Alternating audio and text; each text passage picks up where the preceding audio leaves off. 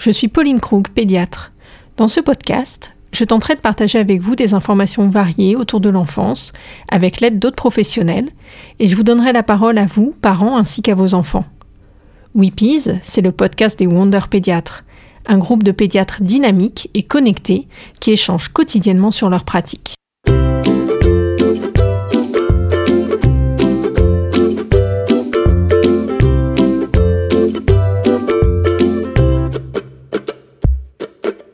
Aujourd'hui, j'ai la chance inouïe de recevoir le docteur Catherine Guéguin, pédiatre spécialisée dans le soutien à la parentalité, auteur de plusieurs ouvrages passionnants, notamment Pour une enfance heureuse, repenser l'éducation à la lumière des dernières découvertes sur le cerveau. Nous avions tant de choses à découvrir avec elle que j'ai partagé cette discussion en deux épisodes. Aujourd'hui, voici la première partie dans laquelle Catherine Guéguin nous parle de son parcours, de sa découverte des neurosciences. Elle nous parle d'empathie, de confiance, d'écoute, de communication non violente et ouvre des pistes pour permettre aux parents de tisser une belle relation avec leurs enfants avec notre aide à nous, pédiatres.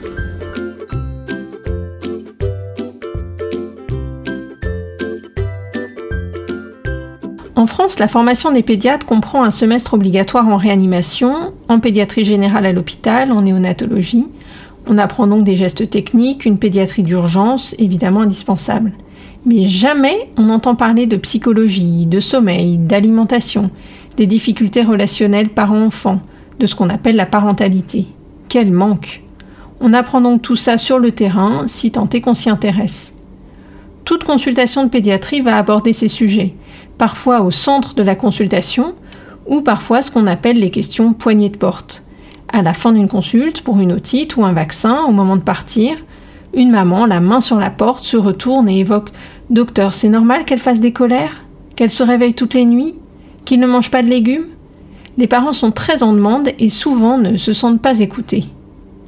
De mon côté, ce sont ces questions posées par les parents en consultation, puis mes propres questions de maman de trois enfants qui m'ont amené à me renseigner. Et c'est au détour d'une émission des maternelles que j'ai découvert Catherine Guéguin. J'ai ensuite pu écouter l'épisode du podcast La matrescence dans lequel elle intervient. Et enfin, Sophie, une autre Wonder pédiatre de mon réseau, m'a appris qu'elle participait à un nouveau diplôme universitaire d'accompagnement à la parentalité, justement destiné aux pédiatres et organisé par Catherine Guéguin. Et c'est ainsi que j'ai eu la chance d'être mise en contact avec elle. Docteur Guéguin nous invite à remettre en question notre façon d'éduquer nos enfants qui repose encore beaucoup sur la punition et l'humiliation, autant à la maison qu'à l'école. Docteur Catherine Guéguin, bonjour. Merci infiniment d'avoir accepté de répondre à mes questions de pédiatre. Vous êtes pédiatre, spécialisé dans le soutien à la parentalité. Vous avez écrit de nombreux ouvrages passionnants. Pour une enfance heureuse, repenser l'éducation à la lumière des dernières découvertes sur le cerveau, Vivre heureux avec son enfant, un nouveau regard sur l'éducation au quotidien grâce aux neurosciences affectives. Heureux d'apprendre à l'école. Et je vous invite particulièrement à découvrir son dernier livre paru en septembre aux éditions Les Arènes, Lettre à un jeune parent. Il est très abordable, facile à lire et à appréhender et rempli de bons conseils à mettre en œuvre pour construire une belle relation avec son enfant.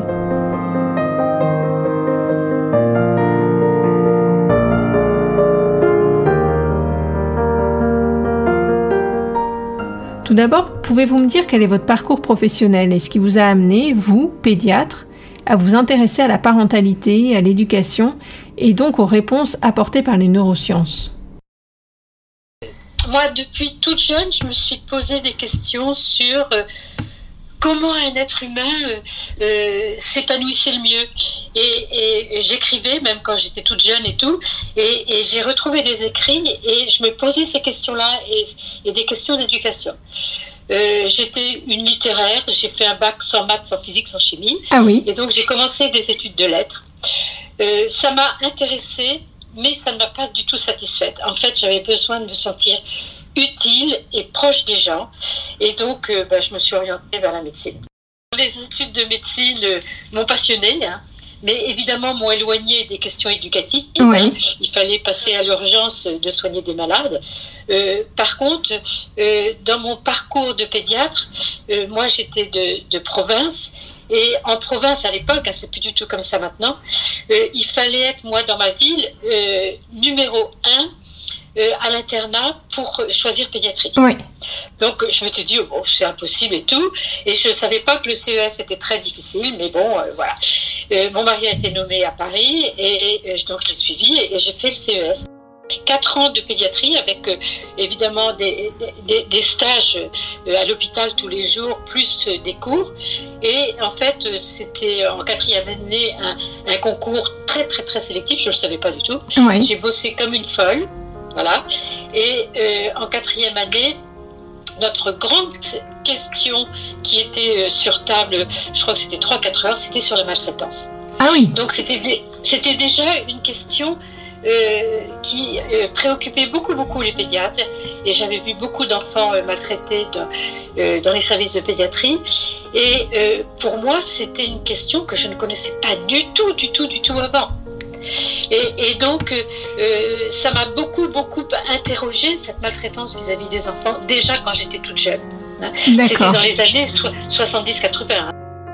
Ensuite, euh, j'ai fait beaucoup de, d'expériences euh, de pédiatrie. Hein. aussi bien, j'ai fait des remplacements de, de pédiatre libérale.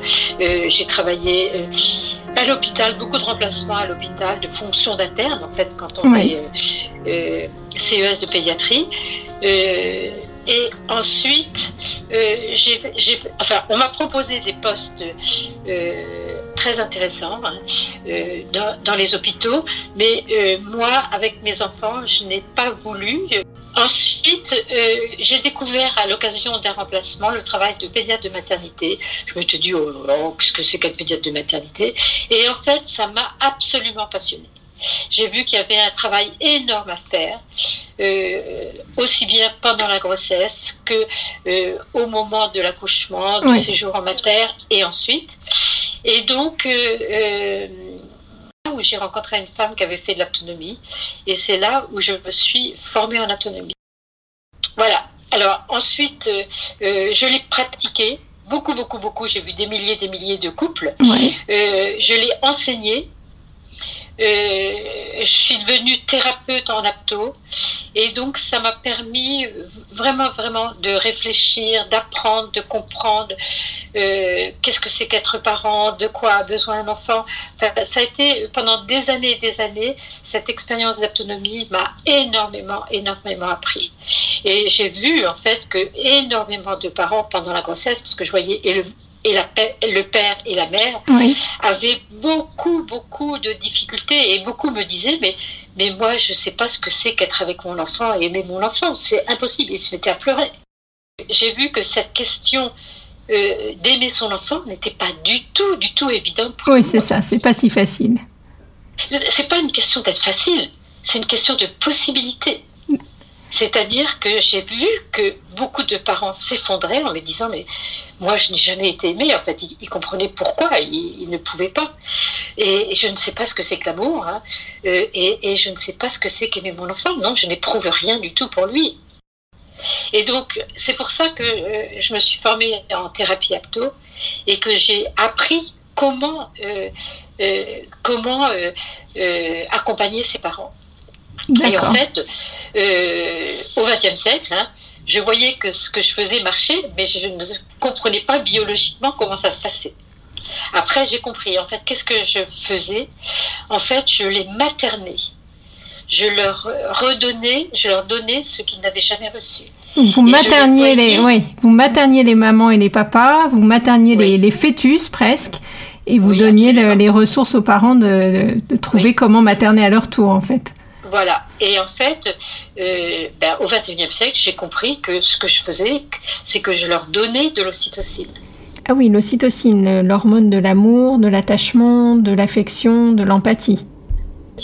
Les, femmes, hein, je ne sais pas si vous le savez, j'en parle dans mon premier livre, oui. Euh, les femmes qui ont subi de la maltraitance hein, euh, ont un taux extrêmement bas d'ocytocine et euh, pendant la grossesse. Et on, peut prévoir les femmes qui vont faire des, grosses dépressions postnatales euh, parce que beaucoup d'entre elles ont des taux très très bas d'ocytocine.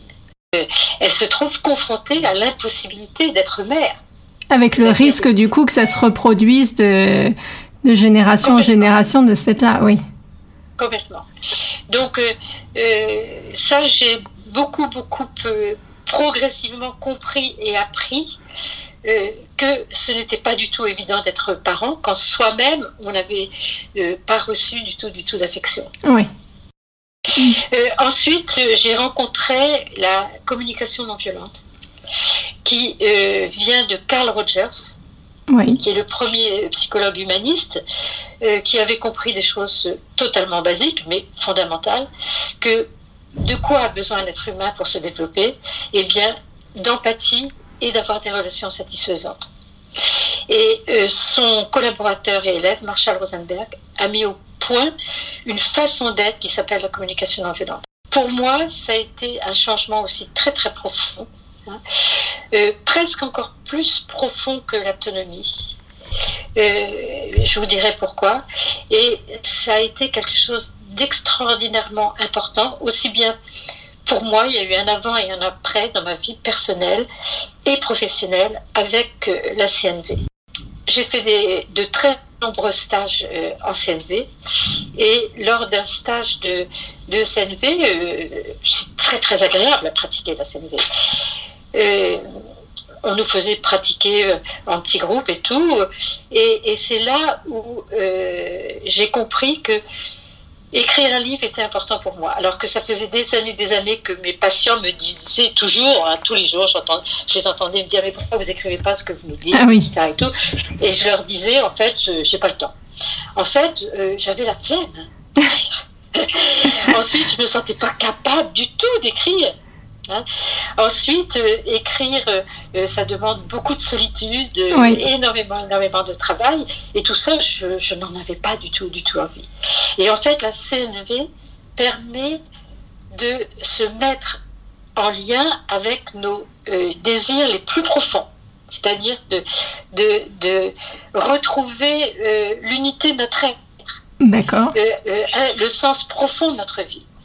Et, euh, en faisant ce petit exercice, eh je me suis rendu compte que, en fait, euh, j'avais envie, avant de disparaître de cette terre, de transmettre ce que j'avais compris d'essentiel euh, pour moi. Et donc, quand je suis rentrée du stage, j'ai dit à mon mari, j'écris. Il m'a dit quoi? Et je me suis mis à écrire. Et, j'étais complètement motivée, alors qu'avant, je n'en avais pas du tout, du tout envie. Et donc, euh, j'ai beaucoup, beaucoup, beaucoup travaillé, euh, euh, beaucoup écrit. ensuite, ben, j'ai proposé ce livre à des éditeurs qui m'ont dit ce livre n'intéressera personne. Euh, c'est mhm. invendable. Donc, euh, bon, il est, mon manuscrit était dans un tiroir. Et puis un jour, euh, j'ai rencontré une, une, de mes, une de mes patientes. première consultation, je commence comme d'habitude et tout. Et elle me dit, vous savez, je suis éditrice, hein, ce que vous me dites, ça m'intéresse beaucoup, vous devriez écrire. Je lui ai dit, écoutez, j'ai écrit. Elle m'a dit, envoyez-moi votre manuscrit. Et trois jours après, elle me dit, je vous publie. Et elle m'a dit, plusieurs mois après, que dans cette maison d'édition, euh, qui était Robert Laffont, il a fallu qu'elle se batte pour mon manuscrit. Ah personne, personne ne croyait à, ce, à ce manuscrit. Vous voyez, c'était une longue maturation, mais en fait, c'était mon fil rouge depuis que je suis jeune euh, qui m'avait fait intéresser profondément euh, à ces sujets-là. Et puis très souvent, dans la vie, on perd son fil rouge. Oui. Et c'est grâce à la CNV que j'ai retrouvé mon, mon fil rouge. J'ai eu la chance, euh, grâce à la CNV, de rencontrer quelqu'un, un professeur d'université, euh, vice-doyen de la Pitié Salpêtrière, euh, qui a été d'accord pour créer ce DU. Est-ce que vous pouvez nous expliquer un petit peu ce qui se passe dans le cerveau des enfants et ce que vous ont apporté les neurosciences? Parce que quand j'ai lu les premières publications, c'était fin 20e siècle, c'était Damasio. Oui. Et puis ensuite, au XXIe siècle, il y a eu plein, plein, plein d'autres publications. Moi, j'ai été émerveillée. Et j'ai été bouleversée de voir que euh, ce qu'il disait, c'était ce que je voyais. Et, donc, euh, je n'ai eu que de cesse de le transmettre. Vous voyez, c'est pour ça aussi que j'ai écrit. Et, en fait, euh, toutes ces recherches en neurosciences affectives et sociales hein, qui s'intéressent aux émotions et aux relations, euh, aux mécanismes cérébraux des émotions et des relations dans le cerveau, c'est d'abord quelque chose de très très nouveau. Les neurosciences cognitives euh, qui étudient les mécanismes intellectuels, c'est-à-dire comment on apprend, comment euh, on apprend à lire, à écrire, euh, la mémoire. Ça, ce sont des neurosciences qui sont anciennes, qui datent de 70. Alors que les neurosciences affectives et sociales datent vraiment du 21e siècle. Avant, on ne savait absolument pas que le cerveau était dévolu aux émotions et aux relations. Oui, tout à fait. On savait que le cerveau était dévolu aux fonctions intellectuelles, motrices et sensorielles. Et toute l'éducation, euh, l'école, euh, tout ce qu'apprennent les, éducateurs, est basée là-dessus. Donc on, ne savait pas du tout que les émotions et les relations étaient fondamentales, fondamentales pour le développement du cerveau. Donc ça, c'est quelque chose de très, très important. Ensuite, euh, ces neurosciences nous permettent de beaucoup, beaucoup mieux comprendre le développement des enfants et de savoir les aider à bien se développer. Oui. Euh, une des choses fondamentales hein, que moi je ne savais pas du tout, Hein, c'est que euh, les petits jusqu'à 5-6 ans ne savent pas du tout gérer leurs émotions parce que leur cortex orbitofrontal qui permet de réguler ces émotions n'était pas du tout du tout mature. Ça, on ne le savait pas. Donc vous voyez, c'est une autre compréhension du développement de l'être humain. Vous parlez de tempête émotionnelle, de très grand chagrin, et c'est vrai que du coup, ça, voilà, ça explique les fameuses colères, les caprices, enfin des, les enfants tyrans, tous ces termes un peu horribles qu'on emploie pour parler de nos, nos petits. Ça m'a fait comprendre pourquoi dans le monde entier, hein, c'est l'UNICEF qui nous dit ça, dans toutes les cultures, les enfants euh, reçoivent des humiliations verbales et physiques tous les jours, tous les jours, tous les jours. Et les parents le font en croyant bien faire. Oui. Parce que pour beaucoup, beaucoup d'adultes, l'enfant, il naît mauvais, il est, il naît méchant, et donc il faut le dresser. Et donc l'éducation a jusqu'à présent été un dressage avec des, punitions, des menaces et des humiliations verbales et physiques. Eh bien, ces neurosciences affectives et sociales nous disent que non, L'enfant ne n'est pas mauvais. Il a de l'ocytocine dès la naissance. Il sait, il est capable euh, euh, d'empathie affective, d'altruisme dès la première année de vie. Par contre, toutes les humiliations verbales et physiques qu'il reçoit dès la première année de vie, parce que c'est dès la première année de vie où il reçoit plus d'humiliations verbales et physiques, eh bien, c'est un stress énorme pour l'enfant il y a donc du cortisol qui est sécrété et ça va empêcher le développement de l'ocytocine. Donc c'est pour ça que beaucoup, beaucoup euh, d'enfants et ensuite d'adultes ne veulent être empathiques, veulent aimer, mais ne savent pas comment faire parce qu'ils ont subi beaucoup, beaucoup d'humiliations verbales et physiques durant leur enfance. Donc vous voyez, ça, ça permet de comprendre ce mécanisme chez les êtres humains. Et on sait que à l'heure actuelle qu'un enfant qui est élevé avec empathie, affection réelle, sans humiliation verbale et physique.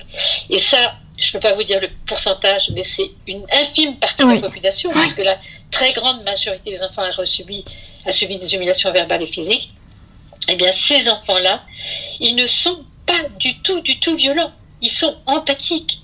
Et donc, ça nous permet de comprendre une très grande partie euh, de l'origine de la violence dans, nos sociétés, des guerres et des violences que, euh, qui sont répercutées euh, ben, dans toutes les sociétés, dans les couples, dans les familles. Donc c'est une nouvelle compréhension du développement de l'être humain. Donc moi, ça m'a absolument, absolument passionné.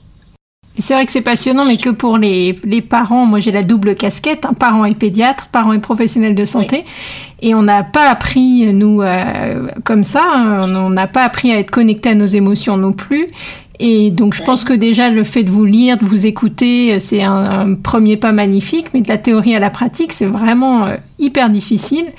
Et je trouve ça difficile d'impliquer tout le monde en plus, d'impliquer euh, les parents, les professionnels de la petite enfance, dans les crèches, les écoles. Et du coup, comment on pourrait, comment on pourrait faire pour impliquer tous ces acteurs, à part, à part les, les, faire lire tous vos, tous vos livres? Pour moi, c'est une vraie, vraie révolution éducative. Euh, éducative. Oui. C'est une, une, révolution. Euh, je rêve que tous les acteurs de la société s'en emparent. Oui.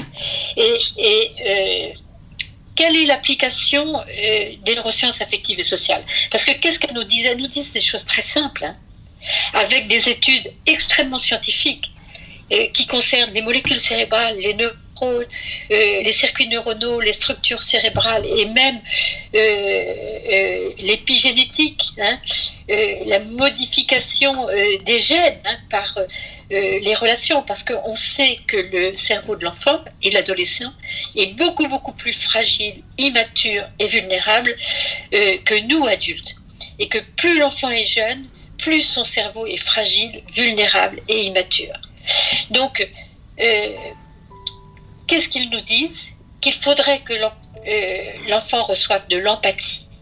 Et de l'empathie dès la grossesse et ensuite que les adolescents aussi reçoivent de l'empathie, et qu'ils ne reçoivent plus jamais d'humiliation verbale et physique. Eh bien, l'application des neurosciences affectives et sociales, c'est ce qu'on appelle le développement des compétences sociales et émotionnelles. Et maintenant, euh, j'en ai parlé dans mon troisième livre qui s'appelle Heureux d'apprendre à l'école. Maintenant, on sait que le développement de ces compétences sociales et émotionnelles donne des résultats extraordinaires. Il y a beaucoup, beaucoup, beaucoup d'études maintenant scientifiques là-dessus. Quand on transmet à l'enfant l'apprentissage, parce que ça s'apprend, oui. l'apprentissage du développement de ses compétences sociales et émotionnelles, eh bien, qu'est-ce qui se passe? L'enfant se développe sur tous les plans, personnels, c'est-à-dire que lui-même s'épanouit, social, il sait avoir des relations satisfaisantes avec les autres, il n'y a plus de harcèlement. Et intellectuel, c'est-à-dire que euh, il, réussit scolairement, et même s'il vient de milieux extrêmement défavorisés. Donc vous voyez, il n'y a pas du tout de fatalisme. Oui, c'est ça. Puisque le cerveau de l'enfant est malléable. Et, pourquoi, une fois qu'on a compris comment marcher les neurosciences affectives et sociales, pourquoi le développement des compétences sociales et émotionnelles produit ces résultats-là? Eh bien parce que les chercheurs à l'heure actuelle nous disent que c'est l'empathie et donc le travail sur les émotions qui permet à tout le cerveau de se développer. Et on a une étude absolument remarquable de Ryan Koch, c'est la première étude au monde, qui montre que l'empathie chez les deux parents, le père et la mère, elle a fait une étude euh, qui va de 6 mois à 8 ans, donc c'est une très, ah oui, très grande belle étude. sur, ah oui, sur 161 familles, qui montre que toute la substance grise du cerveau se développe. Et avec un épaississement du cortex préfrontal. Et c'est ce cortex préfrontal qui nous rend pleinement, pleinement humains. Ce sont les fonctions supérieures du cerveau. Donc vous voyez, on a l'immense chance au XXIe siècle de savoir que, en fait, il faudrait que tous nos enfants reçoivent de l'empathie et travaillent sur les émotions. Et comment faire? Il faut d'abord que ce soit les adultes, tous les adultes, qui travaillent sur leurs émotions. C'est-à-dire qu'ils soient connectés à leurs émotions, et ça s'apprend. Hein. Qu'est-ce que c'est que le développement des, des compétences sociales et émotionnelles? C'est identifier toutes ces émotions. Et, c'est un vrai travail extrêmement intéressant qui nous montre que la vie affective est extrêmement riche, avec beaucoup de subtilité, beaucoup de nuances. Ensuite, savoir les exprimer sans aucune culpabilité. Parce qu'il n'y a pas d'émotions négatives ni positives, il y a juste des émotions agréables ou désagréables. Et qui nous permettent de nous connaître donc ça, c'est très important. C'est-à-dire que elle nous permet de savoir de quels besoins euh, elle nous parle. C'est-à-dire que quand on a des émotions désagréables, de l'inquiétude, de la colère, euh, de la tristesse, ça veut dire que il y a chez nous des besoins très profonds qui ne sont pas comblés. Donc ça nous permet de faire tout un travail sur nous-mêmes, de connaissance de soi. Et ça, Damasio nous a dit, hein, que les, émotions nous permettent d'avoir une vie affective, évidemment, hein, d'aimer, nous permet de penser, d'agir, d'avoir un sens éthique et moral et de faire des choix.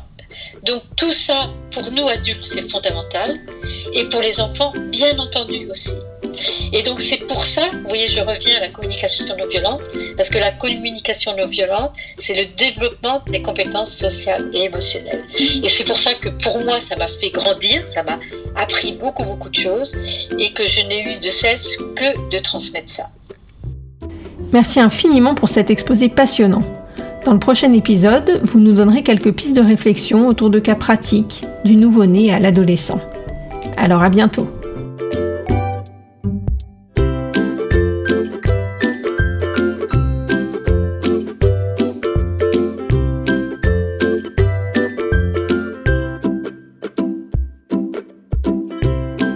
L'intégralité des épisodes de Weepies sur votre application de podcast préférée. Tenez-vous au courant des parutions sur les pages Facebook et Instagram de Weepies. N'hésitez pas à vous abonner pour ne laisser passer aucun épisode et à laisser des commentaires et des idées de sujets que vous aimeriez y voir traités.